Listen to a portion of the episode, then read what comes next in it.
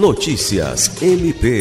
O Ministério Público do Estado do Acre, por meio da Promotoria de Justiça de Defesa do Meio Ambiente do Baixo Acre, participou na manhã desta sexta-feira 7 de uma reunião com a empresa Eu Reciclo.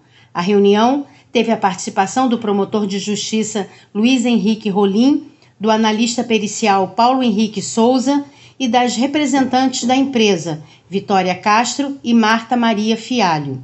Na oportunidade, as representantes da empresa apresentaram ao MPAC o modelo de trabalho adotado pela Eu Reciclo, que visa proporcionar às indústrias uma alternativa para a logística reversa e reciclagem das embalagens dos seus produtos, atendendo à política nacional de resíduos sólidos que estabelece que as indústrias devem atingir uma meta de no mínimo 22% das embalagens recicladas. A iniciativa é bem vista pelo MPAC, uma vez que pode auxiliar no aumento das taxas de reciclagem.